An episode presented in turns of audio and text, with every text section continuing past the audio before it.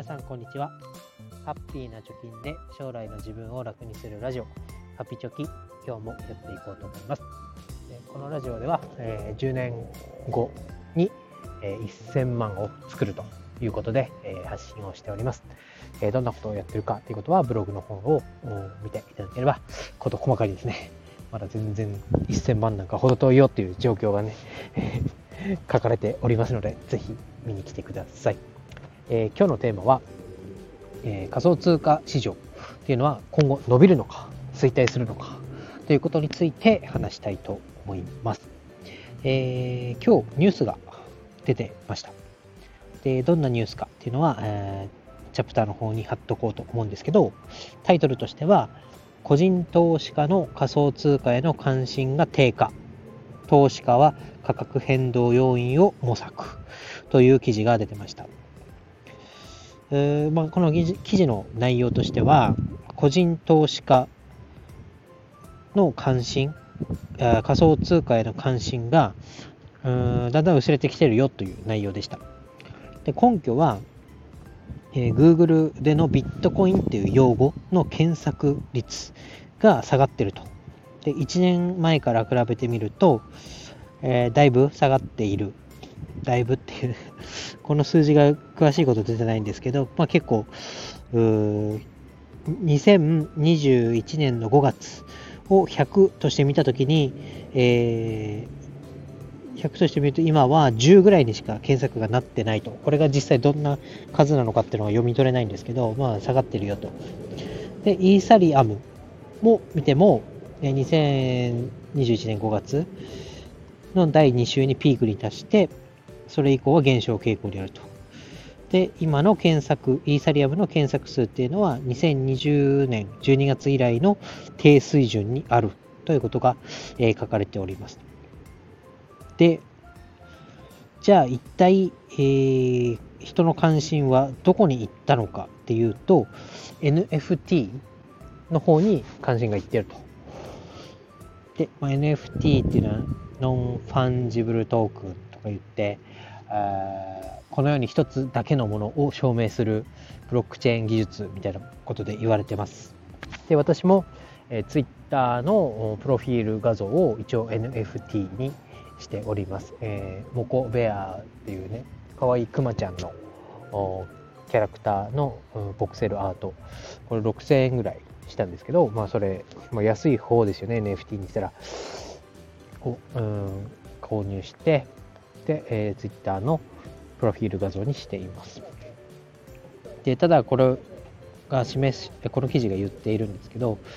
えー、この NFT の勢いっていうのは、まあ、Bored Ape Yacht Club、あの、お猿さんの絵とかね、が、1枚3000万、日本円で3000万円ぐらい、それ以上で取引されてるみたいなニュースを見たりですね、あとは最近だと日本のクリエイターの方が OpenSea という NFT のプラットフォームでランキング1位を獲得したみたいなニュースがありましたけど、まあ、ちょっと値段が高いように、え私自身も感じてます。3000万ってね 家買えるじゃんみたいな 地方とかに行ったらね、それぐらいの値段が、まあ、あの言ったら1枚の絵というかこの PDF、JPEG に値段がつくというのはちょっと、うん、どうなのかなというかまだ理解が追いついてないなというところはあります。で、えー、まあ世界のねセレブの人が、まあ、そのお猿さんの絵を Twitter のプロフィールが画像にしてるとか言って、えー、盛り上がっているようですけどうんなんとなくその NFT っていうのは、まあ、お金を持っている人たちの遊びみたいなところ遊びというかねが熱狂しているっていうなんかこう一般の人とはかけ離れたところでなんかこう話題性になってるんじゃないかなというような気はしています。一方こ我々はねあのガソリンが高えとか食品が値上がりするみたいなところでヒーヒーヒーヒー言ってるわけですからその絵にねえー、3000万円出せる人とはまあ意識が違うわけですよ。で、えー、果たしてこれが、え終わりなのかみたいな議論はされてますけど、まあ、一方で、えー、オーストラリアではビットコインの ETF がおそらく来週に上場する予定だよっていうニュースもありました。で、アメリカではね、もう上場して、その時にビットコインの価格もボンと上がったんですけど、まあ、オーストラリアでも、まあ、来週、取引所に、えー、上場すると。で、この上場上場したら、えー、約95億の資金がこの ETF に流入するっていう予測もあるということで、まあ、95億ってなんじゃやって感じですけど、まあ、これを見ると、まだこのビットコインとかイーサリアムの、まあ、ETF、ETF というか、このイーサリアム、ビットコインにも関心はまだ、なんだろう、集まっているというか、うん、なんかこう、もう終わったブームみたいにはなってないなという気はしています。まあ、ETF に上場されるっていうことはもう株式と同じような扱いをしてもいいとこの取引所が見なしているみたいなことになると思うので、まあ、今でいうインデックスファンドにする、アクティブファンドにするとか、米国株にする、日本株にするみたいなところの選択肢の中に、じゃあビットコインにする、イーサリアムにするみたいなね、えー、それが入ってくるような信頼のおける投資価値のある商品として、まあ、認められるということですから、まあ、これはこれで、うんなんだろうさっきのこう最初にの記事であった関心が薄れているということはとはあ、まあ、相反しているところだと思います。まあ、言っても私の考えとしては、まあ、エルサルバエルサルバトエルサルバドル？がもう国のね法定通貨にビットコインを認めたとかそういう話もあったりあとは他の国でもビットコインをそのまま使えるお店が増えてるみたいなニュースを見るとか、あとは銀行を持たないね、貧しい、貧しいというか、銀行を持てない人たちも、こういう法定通貨が、ではなくてビットコインを使った方が、えー、その、利便性がいいみたいな話を聞くと、あなんて言うんだろう、こう、ジャブジャブね、お金を吸って、いいようにばらまいて、みたいなことをやっているところよりは、この